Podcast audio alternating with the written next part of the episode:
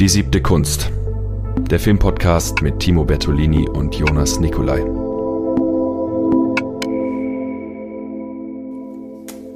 Welches Bier trinkst du heute? Ich trinke heute ein Grevensteiner Bockbier, denn es ist Winter und im Winter braucht man dunkles Bier und hochprozentiges Bier und deswegen werde ich dieses Bier mit 6,8 Prozent jetzt trinken. Prost. Prost. Da ist auch passend ein Bock drauf. Da ist ein Bock drauf zum Bockbier, in der Tat. Ein steinerner. Ich weiß jetzt gar nicht, wie wir überleiten zu den ersten Filmen. Du bildest dir ja ein, für die Stammtischfolge eine Überleitung zu, zu kennen. Nee. Kennst du nicht? Nee. Okay. Dann äh, versuche ich es über das Bier zu machen. Aber es gibt eine Rockband, die ein Lied gemacht hat, das so heißt wie der Film auf Englisch.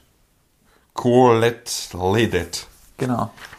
Ja. Fallende Blätter. Genau, es geht um den neuen Film von Aki Kaurismäki. Ähm, das, das, klingt fast ähm, Finnisch. Japanisch, hätte ich jetzt gesagt. Äh, ähm, interessant, ja. Das, das, klingt wie ein, ein okay. Wegen Akira und Aki. ja, ja. die Folge gleich mal gut. Ja. Also, äh, es ist ein Finne, es ist ein finnischer Film. Äh, mir war der Regisseur auch lange schon ein Begriff, aber ich habe tatsächlich äh, noch nie einen Film von ihm gesehen bis heute. Ähm, Warum ist er ein Begriff? Also für was ist er ein Begriff? Naja, als äh, finnischer Filmemacher von Rang. Ah.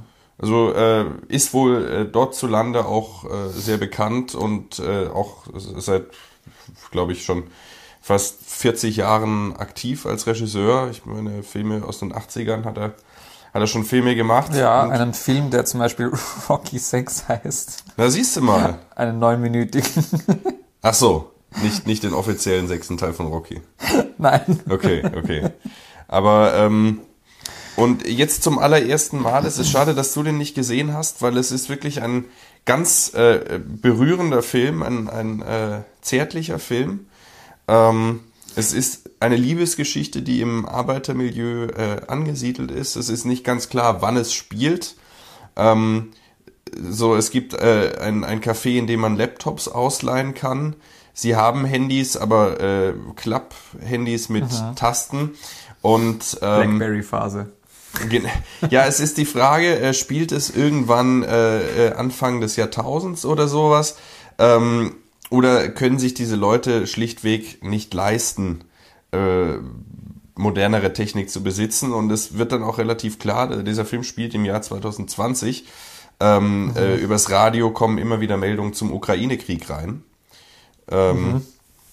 So äh, Angriff auf Mariupol namentlich. Ähm, und das findet auf der einen Seite statt, auf der anderen Seite findet statt ein eine Welt, in der die Existenz bedroht ist, in der es keine äh, richtigen Arbeitsrechte gibt, ähm, das Paar äh, oder die, diese zwei Personen in ihren jeweiligen Milieus, deren Existenz ist permanent gefährdet. Sie verlieren auch beide während dieser 80 Minuten mehrfach ihre, ihren Job. Und, mehrfach? Ja. Und äh, müssen sich was Neues suchen.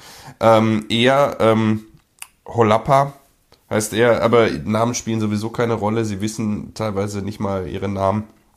Äh, ist auch Alkoholiker, Aha. wird auch deswegen auf Arbeit mehrfach gekündigt, weil er halt auch während seiner Arbeit trinkt. Äh, und sie hat äh, abgelaufenes Essen geklaut zum Beispiel, ähm, was eigentlich in den Müll gehört und das darf sie eben nicht. Ähm, und die beiden lernen sich kennen bei einem Karaoke-Abend, dann treffen sie sich zufällig mal wieder. Sie gibt ihm, äh, sie gibt ihm ihre Nummer, er verliert diese Nummer und dann wartet er immer an dem Kino, wo sie zusammen bei ihrer ersten Verabredung The Dead Don't Die von Jim Jarmusch geguckt haben, mit Bill Murray und äh, Adam Driver. Tilda Swinton auch mit dabei. Und ähm, dann äh, kommt es schließlich zur zweiten Begegnung. Ähm, und sie äh, stellt halt fest, dass er schwerer Alkoholiker ist, weil er auf dem Date dann äh, heimlich äh, trinkt aus seinem Flachmann etc. Und sie gehen auseinander und er versucht dann äh, nüchtern zu werden. Äh, äh für sie oder einfach? Für sie genau. Okay. Und äh, mal bis dahin Aha. Also es ist diese Beziehung, ein Hin und Her, es ist irgendetwas zwischen ihnen, das Ganze gepaart mit absoluter Arbeit, äh, mit absoluter Armut, mit Drogenmissbrauch und ähm, einer, einer ländlichen Tristesse. Ähm, erinnert dabei ganz stark an äh, die Inszenierweise von Ulrich Seidel oder von Michael Haneke. Fassbinder könnte man auch sagen. Oder Geophagia wäre auch ein Film, bei dem ich viele Parallelen sehe. Ähm, äh, Kauris, Kleiner Insider. Kleiner Insider. Kommt noch, kommt noch. Äh, Kauris Meki äh, äh, nennt Bresson, Ozu und Godard als seine Einflüsse. Ähm, Ozu, muss ich zu meiner Gestande gestehen, habe ich noch nie einen Film gesehen, aber dem wird ja auch ein großer Sozialrealismus nachgesagt. Ähm, und äh, diese ruhige Inszenierweise kann man, finde ich, auch äh, bei Bresson sehr stark sehen. In Vier Nächte eines Träumers, ein wundervoller Liebesfilm übrigens. Ähm, und also deswegen, der Film atmet so eine europäische Filmkultur, äh, auch arbeitet mit Verweisen und so weiter, dann eben äh, auf, auf andere Filme. Da ist dann ein Kino, wo dann nur Filme von Godard und, und Bresson äh, hängen, zwischendurch eben der, der Jim Jarmusch-Film. Ähm, Das wird dann natürlich wahrscheinlich auch alles mehr dazu, dass man es nicht einordnen kann. Genau, also es wird durch den äh, Ukraine-Krieg relativ genau datiert, aber gleichzeitig hat man den Eindruck, in so einer zeitlosen Welt zu, zu sein. Also ich kenne natürlich auch überhaupt nicht die ähm, äh, realökonomische Situation von Finnland ähm, und vielleicht mutet es deswegen so fremd an. Aber es, äh, es, äh, es erzeugt eine gewisse Zeitlosigkeit und ähm, im, im Zentrum steht diese, diese Liebesgeschichte und äh, die Frage letztendlich auch, ähm, was das eigene Leben wert ist, wenn man den ganzen Tag diese triste Arbeit verrichtet, abends nach Hause kommt, das Radio einschaltet, in die Kneipe geht. Am nächsten Tag geht's wieder los, man hat eigentlich nichts mehr zu tun und wie dann eben in dem Fall die Liebe äh, neue, neue Hoffnung machen kann in einer äh, ökonomisch ähm, aussichtslosen Situation eigentlich. Das ist ein ja, wunderschöner, sensibler, ruhiger Film. Klingt auf jeden Fall sehr vielversprechend. Ja. Ist wirklich nie kitschig äh, und trotzdem. Das ist ein Wunder.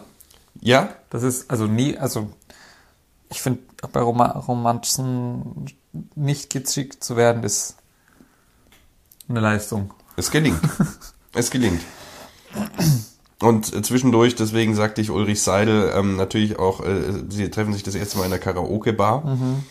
Ähm, dann diese frontalen Aufnahmen von irgendwelchen abgehalfterten, singenden Menschen mit äh, zweifelhaftem Talent, äh, wehmütige Schlager, äh, Volkslieder, Finnische. Schnulzen. Äh, teils, teils. Auch, auch äh, Italienisch und Englisch kommt vor. Eros Ramazzotti. Wie? Eros Ramazzotti. Ja, was? Kommt der auch vor? Also, Ich kenne den nicht. okay, ist einfach ein sehr, eigentlich sehr bekannter ähm, italienischer so Schlagersänger.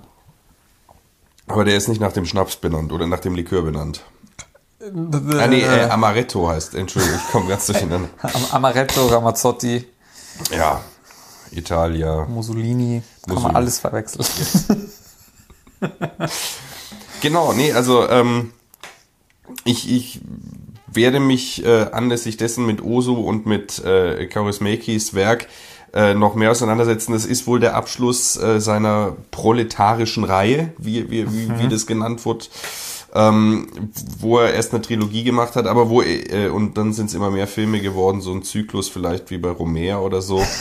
ähm, die, diese äh, Geschichten der Tugend oder die Jahreszeiten äh, da, da hat er So der Klassiker, der bei Fantasy-Romanen passiert. Ja, nee, ich mag nur eine Trilogie schreiben und dann sind es plötzlich 14 Bücher oder so. Naja, aber sie hängen ja, sie hängen ja nicht äh, unmittelbar miteinander zusammen. Ja, ja, aber okay. Also es sind Filme, die für sich stehen. Also, äh, so die Scheibenwelt. ja, ja. äh, ich sehe, du willst schon überleiten. Ähm, Ja, das war gar nicht die Idee gerade eigentlich. Ah, ja, aber kannst du gerne machen. Ich äh, möchte nur noch mal eine Empfehlung aussprechen, solange der Film noch läuft, sich den anzuschauen.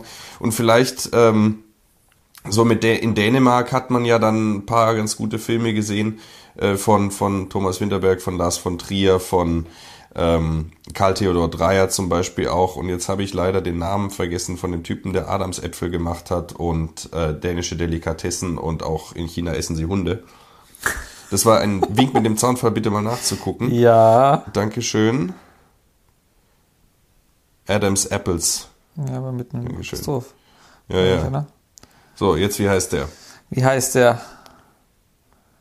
Anders Thomas Jensen. Genau. So, der und dann gibt's natürlich auch noch diesen Sören Krag Jakobsen, der dann ähm, Dogma 3 gemacht hat. So, da kennt man einige äh, Leute in äh, Schweden. Wäre zu nennen der Regisseur, der so finster die Nacht und Grenzborder gemacht hat, dessen Namen ich gerade auch nicht mehr weiß, ist egal. Und wo war nochmal der Regisseur, der Triangle of Sadness gemacht hat? Äh, das ist mir ziemlich egal.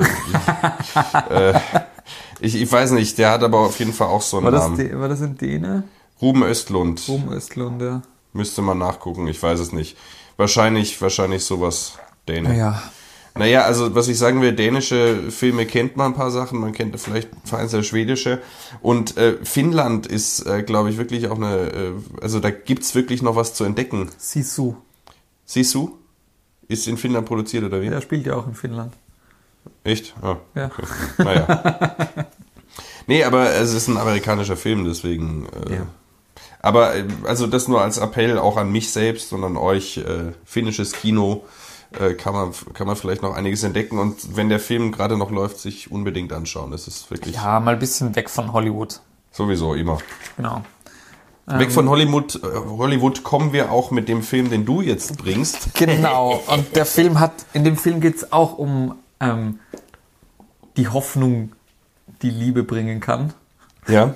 Und um die leidende Arbeiterklasse. Großartig. Das ist eine grandiose Überleitung ähm, zu dem neuen ähm, Tribute von Panem-Film. Äh, Auf Englisch heißt er The Hunger Games, The Ballad of Songbirds and Snakes. Ähm, ich weiß gar nicht, wie er auf Deutsch heißt. Halt die Ballade von Spotttölpeln oder irgendwelchen Blavögeln halt und halt Schlangen. Ähm, und das ist der Cash Grab Movie des Jahres. so will ich das mal bezeichnen. Ähm, Susan Collins hat sich gedacht, ja, irgendwie, weiß ich nicht, nachdem ich die Tribute von Panem Trilogie geschrieben habe, ähm, läuft irgendwie nicht mehr so. mhm. Hat sie andere Projekte versucht? Ja, ja, sie hat so Kinderbücher geschrieben und so kleinere Sachen, glaube ich. Tribute von Panem ist ja auch gut für Kinder. Nein, ich meine so Kinderbücher, nicht so Jugenddystopie, sondern so ich gehe mit meiner Laterne und da ist ein Böser Wolf. Ja, genau. Okay. Mhm. Ja. Ähm, also es hat anscheinend alles nicht so funktioniert, deswegen hat sie sich gedacht, naja gut, wir schreiben nochmal ein Panem-Buch, weil ich brauche Kohle. ja. Ähm, und genauso fühlt sich das Buch an und genauso fühlt sich der Film an. Ähm, der Film hatte bei mir den Unterschied, dass ich tatsächlich bis zum Ende durchgehalten habe. ähm, aber als großer Fan musste man halt leider. Ja. Was, was macht die Reihe aus für, also, das habe ich noch nie verstanden. Ich meine, ich habe die ersten beiden Bücher gelesen und den dritten angefangen, das dritte angefangen. Ich habe den ersten Film gesehen äh, und ab das bin deswegen nicht vollkommen unbeleckt. Aber mich, ich verstehe die Faszination davon, ums Verrecken nicht. Das, äh, die, die, ich meine, ich sag nur Battle Royale 1999. Ja, aber Battle Royale gibst du dir halt nicht mit elf, zwölf. Na, mh, kommt, kommt drauf an. Warum nicht? Gut.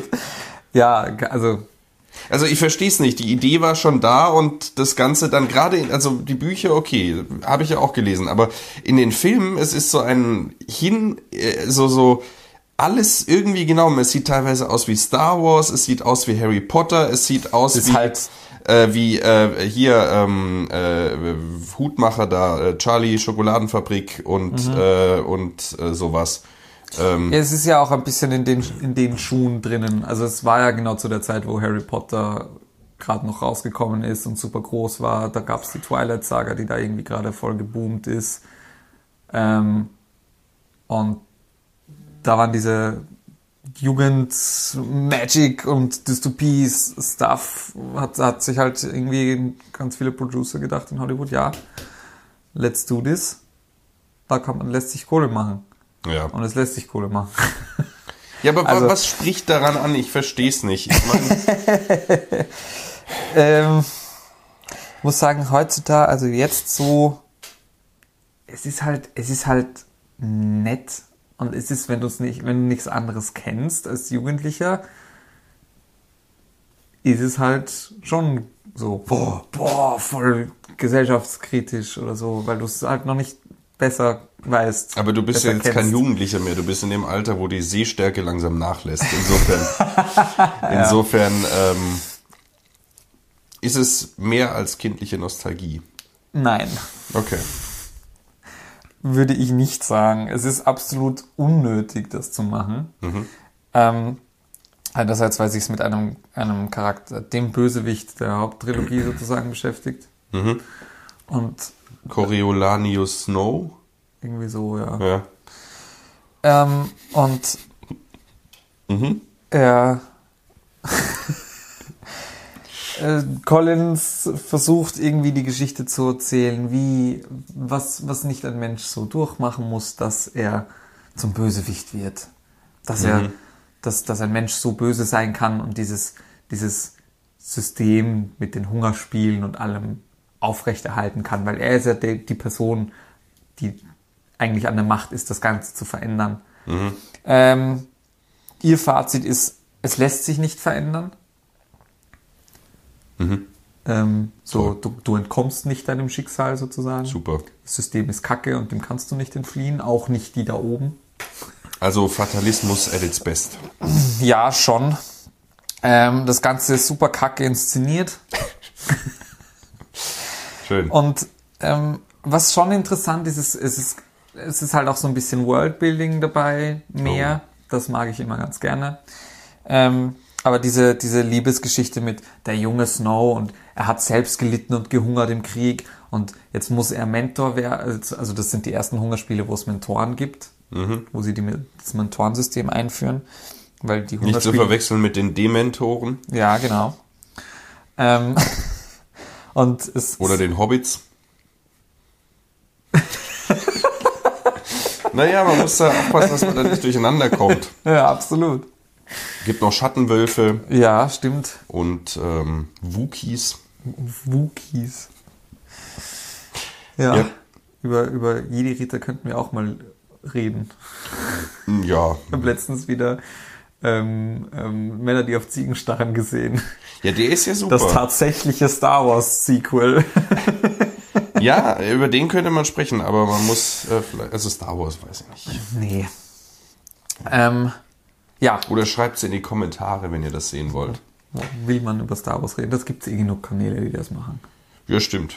Also sehe ich, sehe ich genauso. Aber es wird ja immer in den. Kommentaren auch nur gefordert, äh, Marvel, Marvel, Marvel. Ja. Wir haben noch über Spider-Verse da könnten, wir geredet. könnten über den ersten Marvel-Film reden, der tatsächlich eine Box-Office-Bombe ist. Wie hier ist es? The Marvels jetzt. Der, raus, der, der neue, den niemand so, mitbekommen hat. Ja. Ja. Der, der hat, das ist jetzt der erste Marvel-Film seit langem, der sein Geld nicht mehr einspielt. Ja, gut. Das ist der Endlich. Anfang vom Ende. ja. Es kommt das New New Hollywood und der neue, neue deutsche Film. Ja. Und die äh, Neo, Neo, Neo Avantgarde. Post, Post, Neo, Neo. Ja, genau. Da, irgend, irgend, irgendwas kommt. Nouvelle. Neo Nouvelle. Novo. Novo. Okay. So, ja, zurück so. zu diesem Film. Ja, ähm, Ich habe den Namen schon wieder vergessen. The Ballad of Songbirds and, and Snakes. Snakes. Ja. Weil Game of Thrones muss man auch irgendwie referenzen. Song of Ice and Fire und so. Ja, ja. Das heißt eh immer alles dasselbe. Ähm, ja, aber das andere, was es halt eben erzählen will, ist ähm, diese Geschichte darum, wie die Hungerspiele zu diesem kommerziellen Ding geworden sind im Kapitol. Und das ist schon ganz interessant. Ähm, aber auch nicht besonders tiefgründig. Also halt diese Idee, dass man sagt, okay, Mentoren, aber wir können da, wir können da eine Show draus machen und wir können die Leute fiebern erst mit, mit den, mit den Tributen, wenn man sie irgendwie näher bringt und es ist interessanter, die zu trainieren und so. Es ist sehr simpel. Aber zumindest enjoyable. Was einfach wirklich nicht enjoyable ist, ist eben, dass äh, ja, Snow als Charakter, ich brauche nicht schon wieder einen Bösewicht, der einfach nur deswegen Bösewicht ist, weil er selber so gelitten hat und einfach nicht mehr anders konnte, als diesen einen Weg zu sehen. Das ist so, ich muss nicht wissen, warum ein Bösewicht böse ist. Es reicht auch einfach, dass er mal böse ist. So, okay, warum nicht? Die ganzen Origin Stories, das war ist ja das Tolle an Halloween oder auch Ja. Phantasm Ja, zum Beispiel, dass die, äh, dass die äh, das eigentlich offen gelassen haben ursprünglich und dann kommen irgendwann diese Origin Stories, die kein Mensch braucht. genau. So wie die ähm, erste, die Prequel-Trilogie von Star Wars. Ja. Ist ja auch nicht gut angekommen damals. Waren ja auch alle so, ja, fuck, was soll der Scheiß? Ohne Scheiß, ich habe neulich Star Wars 1 gesehen, das sieht aus, als hätte ein 13-Jähriger mit Blender eine halbe Stunde rumgespielt. Da gab es wahrscheinlich noch keinen Blender. Nein, aber so sieht's 2002 aus, wie so eine, oder wie so eine äh, Engine in so einem Computerspiel, wo man seine eigenen äh, Jump'n'Runs Ja, ja. designen kann. Absolut, absolut. So Roblox. Ja, Roblox, Minecraft, Sauerbraten Cube 2, weil, falls das jemand kennt. Ah, ich merke schon. Ich weiß, du hast keinen Bock über den Film zu reden. Nee, nee, nee, red, red mal weiter. ähm, ja, und Snow ist halt Mentor und kriegt ein Tribut zugeteilt. Natürlich auch aus District 12, so wie in der Sequ also in der Trilogie dann später. Ja. Ähm, und der Film beschäftigt sich halt damit, mit diesem Wandel. Also eigentlich ist die Ausgangslage, dass sich dieser Film mit dem Wandel von Snow beschäftigen will, weil am Anfang ist er selber dieser optimistische Jugendliche, der meint, er kann da was verändern und der wird große Macht im Kapitol haben und kann da dann endlich was Gutes tun und was verändern in dem System. Und wie wird er zu dem, dass er das einfach aufrechterhält und noch größer macht eigentlich? Ähm, und das ist ja schon von Anfang an die Prämisse, einfach dadurch, dass es ein Prequel-Film ist über seinen Charakter. Es ist klar, dass es darum gehen muss, wie dieser Charakter zu dem wird, was wir dann später sehen in den alten Filmen. Ähm, die ersten zwei Drittel des Films sind tatsächlich dann aber einfach nur Hungerspiele, wo er sich mit in, in das Tribut, das ihm zugeteilt wird, verknallt. Da auch teilweise immer wieder Grenzen überschreitet und man echt irgendwie so sieht, so ja, er will da was versuchen und er will da was verändern und äh, er entwickelt sich einfach immer mehr zu, in die gute Richtung im Prinzip. Hm, weil gibt ja nur Gut und Böse hier. Ähm, dann sind die Hungerspiele aus. Genauso ist dann die Spannung vom Film aus. Ähm, und dann kommt das letzte Drittel, das noch so eine Dreiviertelstunde geht. Wie lang geht denn der? Zweieinhalb Stunden. Ja, natürlich. Fallende Blätter geht 80 Minuten. Ja, eigentlich 160. Das heißt, man kann sich zweimal fallende Blätter anschauen, anstatt sich das zu geben. Ähm, Das ist auch eine Stärke. In der Kürze liegt die und so weiter, ja, ne? Würze. Ja. Ähm, ja, das letzte Drittel kackt dann so rein, weil ich glaube, das hat auch dann der Susan Collins beim Schreiben von dem Material reingeschissen, weil sie dann gemerkt hat, oh, ich habe da coole Hungerspiele wieder was erzählt. Und dann so, ah ja, fuck, Moment einmal. Ich kann ja nicht, kann, ich, ich muss, ich habe ja eine Seitenbegrenzung, mein Publisher will 400 Seiten nur haben oder so, keine Ahnung. Fuck, ich muss das Buch jetzt abschließen. Ich habe ja noch gar nicht über den Charakter Snow erzählt. Ja, und das wird dann halt reingepresst in den letzten Dreiviertelstunde auf super langweilig, weil dann sind die Hungerspiele aus, dann wird er ähm, versetzt ins Distrikt 12 und ist dort Friedenswächter und ist dann halt dort und dann passieren Sachen und dann, oh nein, verzwickte Situation, bumm, es wird jemand erschossen, ah verdammt, okay, ich hau ab. Dann vertraut sie die, ihr, sein Tribut, sie gewinnt natürlich, ähm, vertraut ihm dann nicht, weil er sie einmal anlügt und sie so ein Charakter ist so, nein, bevor wir verliebt sein können, muss ich dir erst vertrauen können. Und wenn ich das nicht kann, dann kannst du mich vergessen. Und genau das macht sie dann. Und dann ist er so, äh, ich habe meine Liebe meines Lebens verloren, jetzt bin ich Präsident und bringe euch jedes Jahr um. Und, die, da wird dann die Quest eingeblendet, äh, gewinne ihr Vertrauen. Und dann Genau, aber muss das, man in dem Wald so Steinchen aufheben und das äh, du wirst lachen. Das ist tatsächlich in einem Wald an der Hütte. Er hebt keinen Stein auf, sondern ein Gewehr, aber ja. cool. Ja. Ähm, Da ist dann die äh, Computerspielversionsdramaturgie dann schon mitgedacht. aber auch das passiert nicht in der Mhm. letzten Dreiviertelstunde, sondern nur in der letzten Viertelstunde, weil er sich dann noch damit auseinandersetzt, der Film, wie er denn in Distrikt 12 Friedenswächter ist. Und dieser Wandel ist dann so, so, und jetzt, cool. Hm. Ah ja, eigentlich, eigentlich bin ich nicht gut, eigentlich muss ich böse sein. Na gut. Ja. Ähm, Wie darüber- man in 15 Minuten das Vertrauen einer Frau gewinnt. Genau, und diese 15 Minuten haben wir jetzt auch genug über den Film geredet. Ja? Oder es waren wahrscheinlich sogar weniger, aber das ist auch okay. Ähm, erfreulich ist, weil ich es gerade noch sehe, ähm, Peter Dinklage spielt mit. Gut. Das ist immer schön. Das ist schön, ja. Ähm, er hat nur eine kleine Rolle und es, er spielt trotzdem besser als alle anderen. Ähm, Rachel Siegler, Segler, Zegler spielt auch mit. Das ist die eine, das ist die eine, die von, von Snow White gekickt worden ist. Aha. Ich Was? glaube, da gab es so einen Skandal mit ihr, weil sie den, den Plot von der Snow White Neuverfilmung geleakt hat. Und sich dann alle aufgeregt haben, dass man, warum man nicht einfach mal einen Prinzessinnenfilm, Prinzessinnenfilm machen kann, sondern dass immer auf Feminismus ich, ich bin selbst die Frau machen muss.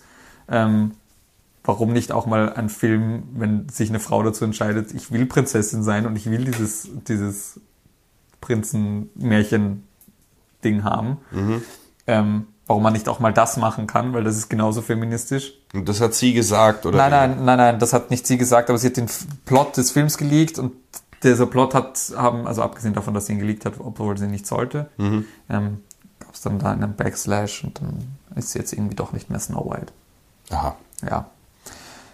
Ja, Gut, dafür ist sie in The Hunger Games The Ballad of Songbirds and Snakes drin. genau, ich hoffe, dabei bleibt's auch.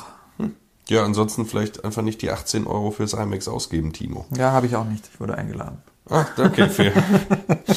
Das Kino hat trotzdem sein Geld bekommen und Ja. äh, dadurch auch die Produzenten des Films ihr Recht. Ja, Ja, stimmt. so ist es. Ähm, schaut euch Fallen Leaves an, Schaut euch Fallen Leaves an. schaut euch Fallende Blätter an. Ja, das auch. Ja, Ist eh Herbst jetzt. Winter. Nee. Ich trinke jetzt hier ein 21.. Bockbier. Ja. Na gut. In diesem Sinne, tschüss. Ciao, ciao. Die siebte Kunst. Der Filmpodcast mit Timo Bertolini und Jonas Nicolai.